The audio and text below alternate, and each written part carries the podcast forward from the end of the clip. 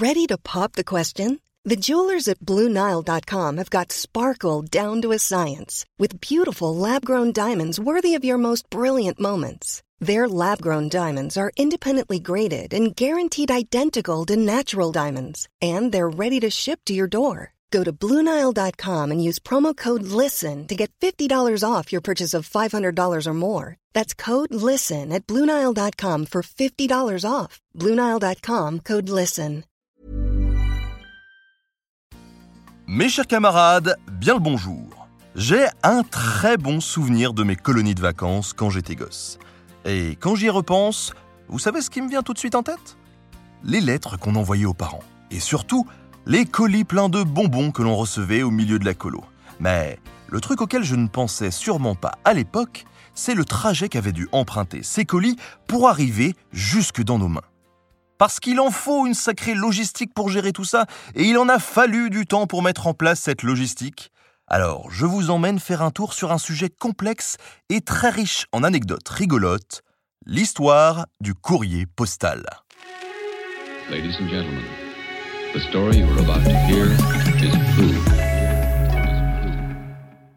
L'idée d'une organisation permettant aux personnes de s'échanger des messages écrits ne date pas d'hier, mais pour pouvoir arriver à le faire, il faut réunir plusieurs conditions. Déjà, il faut connaître l'écriture. Et oui, sinon, pas de message. Mais il faut aussi un pouvoir fort capable de permettre d'organiser tout ça, de construire et d'entretenir des voies de communication et de maintenir une sécurité suffisante pour que les courriers puissent voyager tranquillement. La première trace que l'on observe d'un tel système se retrouve en Égypte pharaonique pendant la période du Nouvel Empire, entre 1580 et 1077 avant notre ère. À cette époque, l'Égypte est une civilisation qui maîtrise l'écriture, a une administration développée et une forte centralisation du pouvoir autour de Pharaon. Les conditions idéales pour l'avènement d'une poste à relais. Pourtant, on ne retrouve la preuve de l'existence de ce système que dans un seul document. Un poème d'amour. Et oui, parfois les connaissances historiques nous parviennent via les documents les plus inattendus. Certains disent que la vie trouve toujours un chemin. Ici, on peut vraiment dire que c'est l'histoire qui trouve toujours un chemin. Dans ce poème, on apprend que cette institution postale est nommée le courrier royal, et que le messager se déplace avec son char de relais en relais, où il change à chaque fois de chevaux. Malheureusement, on ne sait pas grand-chose d'autre à ce propos, car ce courrier royal a dû disparaître lors de l'une des périodes d'affaiblissement de l'Égypte. D'autres postes à relais ont existé au cours de l'Antiquité, comme celle mise en place par Cyrus dans l'Empire perse. Mais c'est avec l'Empire romain que ce système va connaître son apogée sous la forme du cursus publicus. Créé par Auguste, le cursus publicus est un service de poste sous l'autorité de l'empereur qui est entièrement au service de l'État. On utilise des chariots légers à deux roues tirés par deux chevaux pour transporter les dépêches officielles et les hauts fonctionnaires. On utilise des chariots plus lourds, à quatre roues tirés par un attelage de bœufs ou de mulets, pour transporter des charges plus lourdes, notamment le ravitaillement pour les armées. Le long des voies romaines se trouvaient deux types de relais principaux. Le mutatio, tous les 10 à 18 km, qui est un bâtiment simple juste pour changer de cheval, et le mensio, tous les 30 à 36 km, qui est un lieu d'étape avec un gîte pour les courriers, une écurie et un garage pour les véhicules. Ce système était très performant. Les courriers parcouraient en moyenne près de 75 km par jour et pouvaient compter à la fin du IIIe siècle sur près de 372 routes pour un total de 85 000 km. Toutefois, le système était réservé à l'usage de l'État romain et il n'existait rien de tel pour la correspondance privée. Les particuliers se débrouillaient comme ils pouvaient pour correspondre. Ils envoyaient leurs esclaves, laissaient leurs courriers aux marchands en voyage ou faisaient appel aux tabellari, des services de messagers plus ou moins professionnels, mais dont la discrétion laissait souvent à désirer. Et si vous voulez mon avis, il ne valait mieux pas envoyer un message cochon. La dislocation progressive de l'Empire romain d'Occident au cours du 5e siècle va amener à la disparition du cursus publicus. D'autant plus facilement que le maintien de ces relais était à la charge des populations locales qui étaient donc très heureuses de pouvoir s'en débarrasser. Le cursus publicus survivra tout de même dans l'Empire romain d'Orient, aussi appelé Empire byzantin. Avec le début du Moyen Âge, il n'y a plus de système de poste organisé en Europe de l'Ouest. C'est donc l'ère des messagers. Toutefois, cela n'empêche pas que beaucoup de lettres circulent à travers l'Europe, l'Église et ses clercs en échangeant énormément. On peut noter qu'ailleurs dans le monde, des réseaux postaux existent toujours. Ainsi, le sultan mamelouk Bébar met en place un impressionnant réseau qui combine relais postaux à cheval, signaux de feu et pigeons voyageurs. Ce n'est que vers 1475 qu'un système de poste renaîtra en France sous l'impulsion de Louis XI. Soucieux de vouloir améliorer son système de renseignement, il commence par placer des chevaucheurs royaux le long de plusieurs routes afin de pouvoir être informé rapidement d'éventuels mouvements de troupes ennemies. Cette organisation était légère et transférable facilement d'une route à l'autre. Au fil du temps, ces routes postales se sont multipliées et sont devenues permanentes grâce à la mise en place progressive de relais postaux. Cette poste reste réservée aux seuls besoins du roi et à son administration. Mais il arrivait régulièrement que les courriers royaux profitent de leur voyage pour faire passer quelques lettres de particuliers au passage. Pour mettre fin à cette situation, Henri IV va pour la première fois rendre la poste accessible aux particuliers contre le paiement d'une taxe. À noter que, contrairement à aujourd'hui, c'est le destinataire qui s'acquittait de la taxe. Et oui, on devait tout de même être moins content de recevoir du courrier. À partir de 1630, la France est divisée en 20 circonscriptions chacune dirigée par un maître du courrier. Cet office acheté au roi les charge d'organiser le transport, la réception et la distribution du courrier royal et particulier. Et bien évidemment, on se rend vite compte que ces maîtres du courrier s'enrichissent grâce à leurs charges. En 1672, le ministre de Louis XIV, Louvois, met donc en place le régime de la ferme générale. L'État récupère le monopole de la poste. Louvois met aussi en place de nouveaux relais de poste et développe celle-ci à l'international. Alors, tout ça c'est bien joli. Mais comment fonctionne-t-elle concrètement, cette poste? Le long des routes postales se trouvent des relais, distants chacun de 13 à 30 km. D'ailleurs, une lieue correspondant à 4 km, les relais étaient distants entre eux de plus ou moins 7 lieues, d'où les fameuses bottes de 7 lieues. Celui qu'on appelle courrier est la personne qui est en charge de la malle à courrier. Il se déplace en charrette qu'on appelle une brouette, mais il a interdiction de transporter des voyageurs. En 1793, la charrette sera remplacée par un véhicule plus grand appelé la malle-poste qui peut aussi accueillir des voyageurs. Ce courrier se déplace donc avec sa malle de relais en relais sans s'arrêter, de nuit comme de jour, jusqu'à atteindre sa destination. C'est un métier très difficile et mal payé, il devait donc souvent faire un peu de trafic pour se faire un peu d'argent en plus. À chaque relais postaux se trouvent des postillons. Le postillon est celui qui va conduire le cheval de la charrette au galop jusqu'au prochain relais. Une fois arrivé là-bas, on change de cheval et un nouveau postillon prend le relais. Le premier postillon revient ensuite avec le cheval à son relais d'origine. Le postillon est donc un personnage très reconnaissable. Il dispose d'un bel uniforme depuis 1786 et d'énormes bottes de 3 kg chacune destinées à protéger les jambes de l'écrasement en cas de chute du cheval. Rétribués au service effectué, ils ont plutôt mauvaise réputation. On les dit insolents, indisciplinés, alcooliques et on leur reproche même parfois de la cruauté envers les chevaux. À tel point qu'à partir de 1822, on va instituer un livret d'identité et de conduite pour essayer de mieux les contrôler. Les relais étaient dirigés par des maîtres de poste. Ces derniers étaient titulaires d'un office qu'ils avaient acheté et qu'ils transmettaient généralement de père en fils.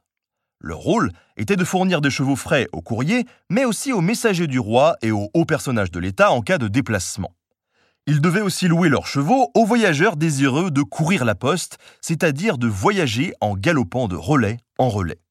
Les maîtres de poste ne recevaient qu'une faible rémunération pour leur activité, mais ils avaient le monopole de la vitesse. Personne d'autre qu'eux n'avait le droit de faire galoper ses chevaux sur les routes, les autres devant se contenter du pas ou du trot tout en s'arrêtant forcément pour la nuit. Imaginez un instant si on transpose cette situation à aujourd'hui. Si vous louez une voiture à l'état, vous pouvez rouler à 130 km/h sur l'autoroute. Si vous prenez votre propre voiture, vous devrez vous contenter de rester à 50 km/h, sans pouvoir non plus rouler la nuit tombée. Pas mal, non?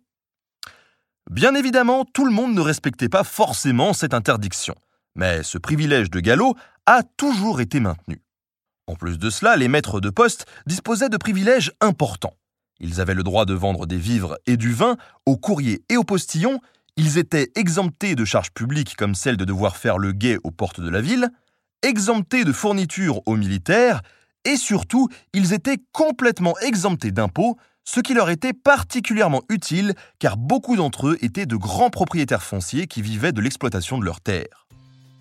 À la campagne, les maîtres de poste étaient généralement des notables qui exerçaient souvent la fonction de maire du village. Toutefois, il existait de grandes inégalités selon les régions. Certains maîtres de poste étaient très riches, alors que d'autres avaient du mal à vivre convenablement.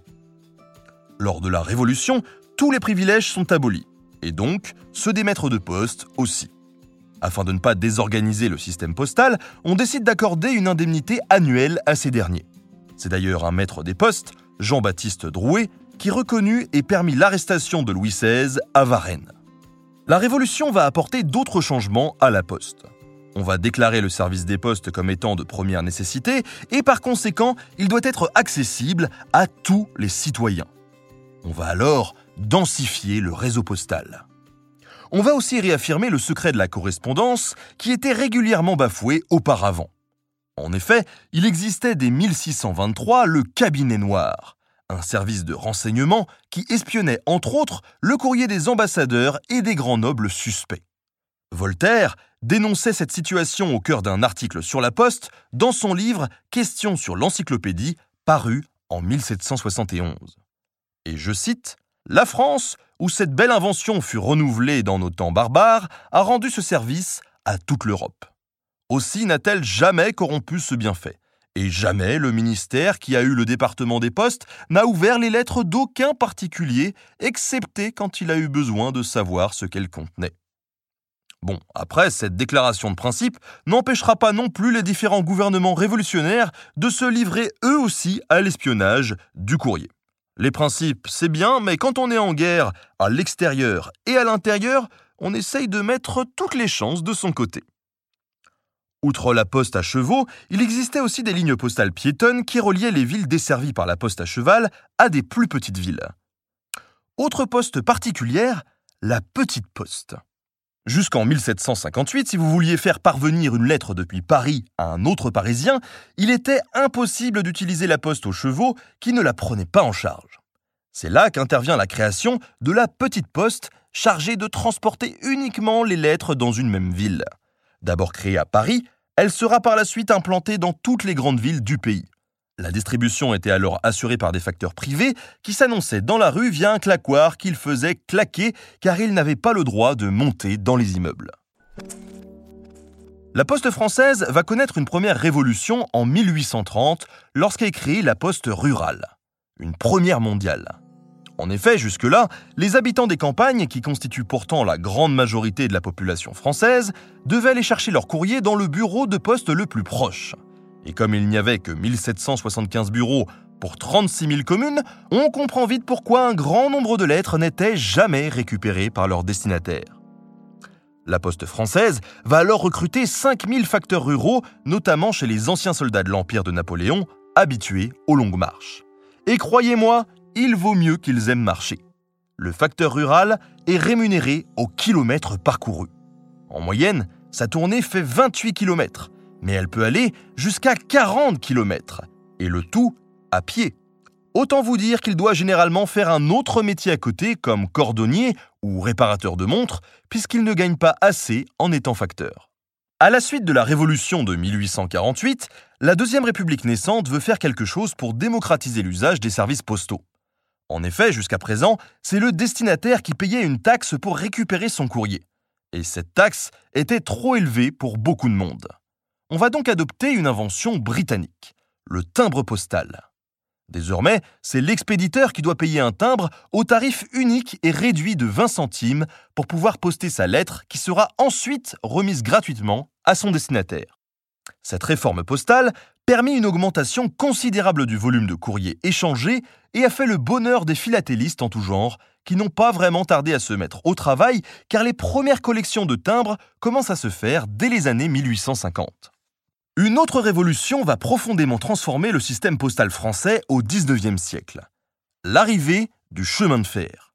Dès 1839, on transporte des dépêches sur la ligne qui va de Montpellier à Sète, et dans les années 1840, le transport ferroviaire du courrier se développe car il fait gagner un temps précieux. Mais ça, uniquement comme complément du transport par cheval, en tout cas dans un premier temps. En 1845, une autre innovation va permettre de gagner encore plus de temps. Les bureaux ambulants. Il s'agit de wagons spéciaux où l'on trie le courrier en même temps qu'on les transporte. Les conditions de travail dans ces bureaux sont pénibles. Les agents arrivent en général dans le wagon plusieurs heures avant le départ pour commencer à trier le courrier. Ils travaillent debout, dans un espace étroit, en mouvement constant, avec juste un poêle à charbon pour le chauffage, et ils restent en moyenne 14 à 15 heures de suite dans leur lieu de travail. Mais ces conditions de travail s'amélioreront grâce à la modernisation progressive des trains.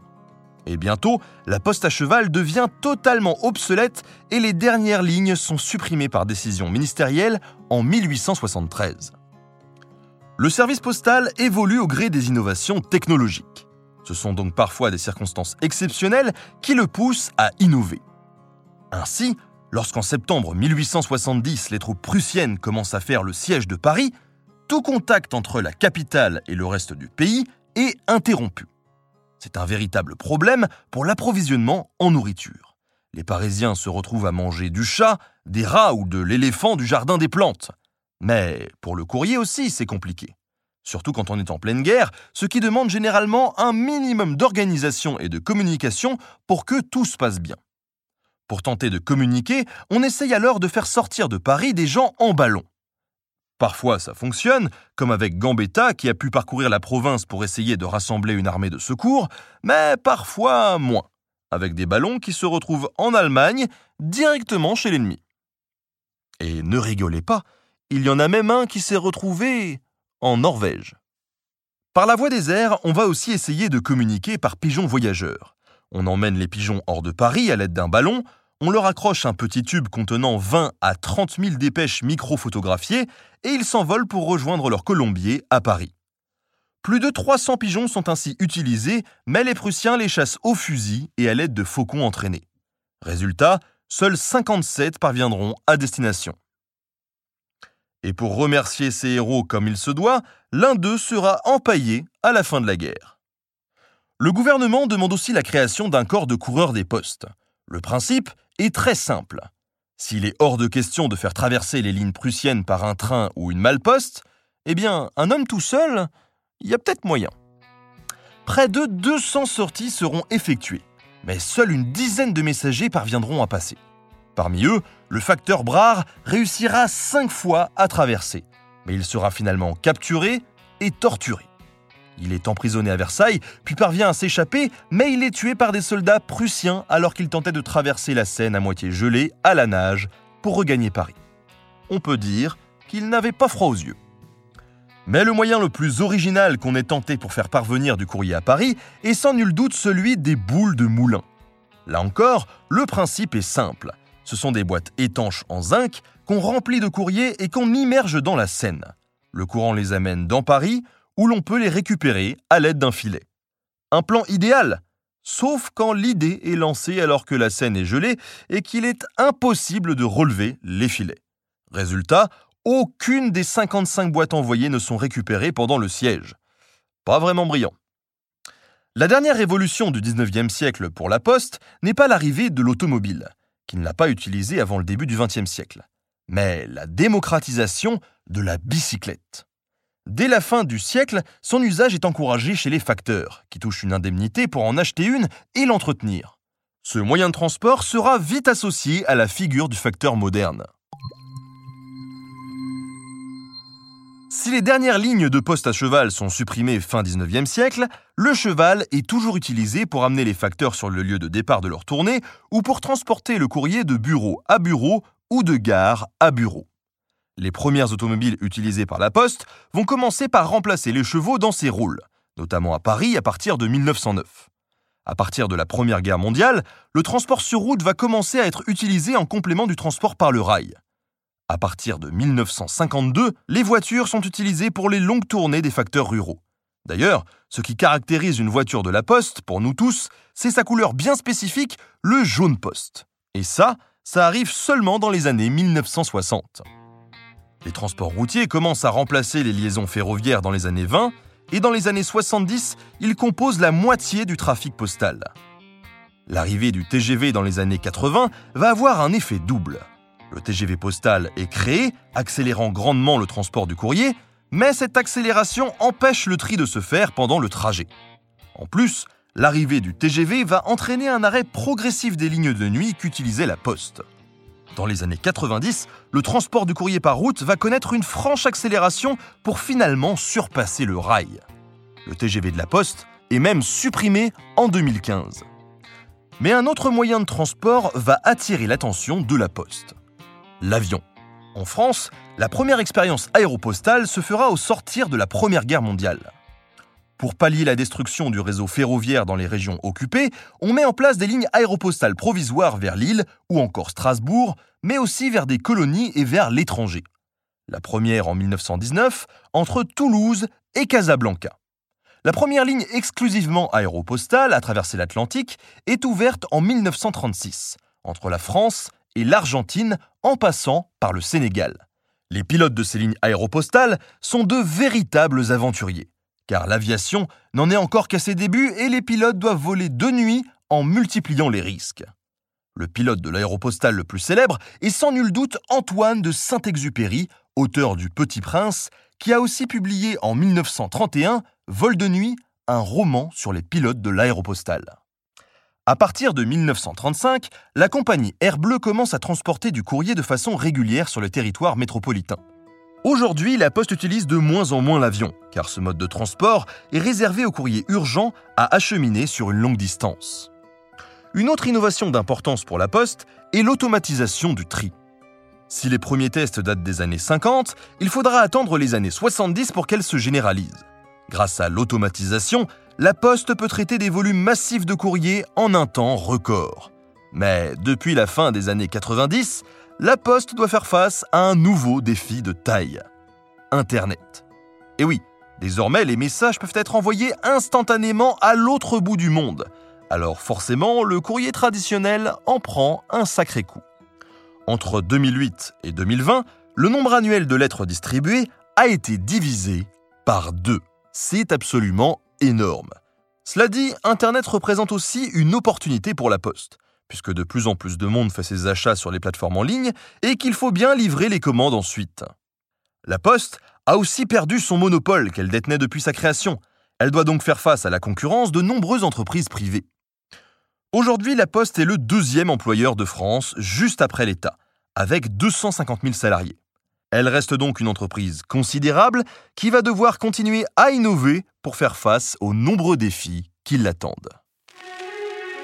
C'est la fin de cette émission consacrée à l'incroyable histoire du courrier postal qui finalement touche à l'histoire de France dans toutes ses ramifications. Merci à Robin Vléric pour la préparation du sujet et à Studio Pluriel pour la technique. On se retrouve très bientôt pour un nouveau podcast au cœur de l'histoire. Even on a budget, quality is non-negotiable. That's why Quince is the place to score high-end essentials at 50 to 80% less than similar brands. Get your hands on buttery soft cashmere sweaters from just 60 bucks, Italian leather jackets, and so much more. And the best part about Quince, they exclusively partner with factories committed to safe, ethical, and responsible manufacturing. Elevate your style without the elevated price tag with Quince. Go to quince.com slash upgrade for free shipping and 365-day returns.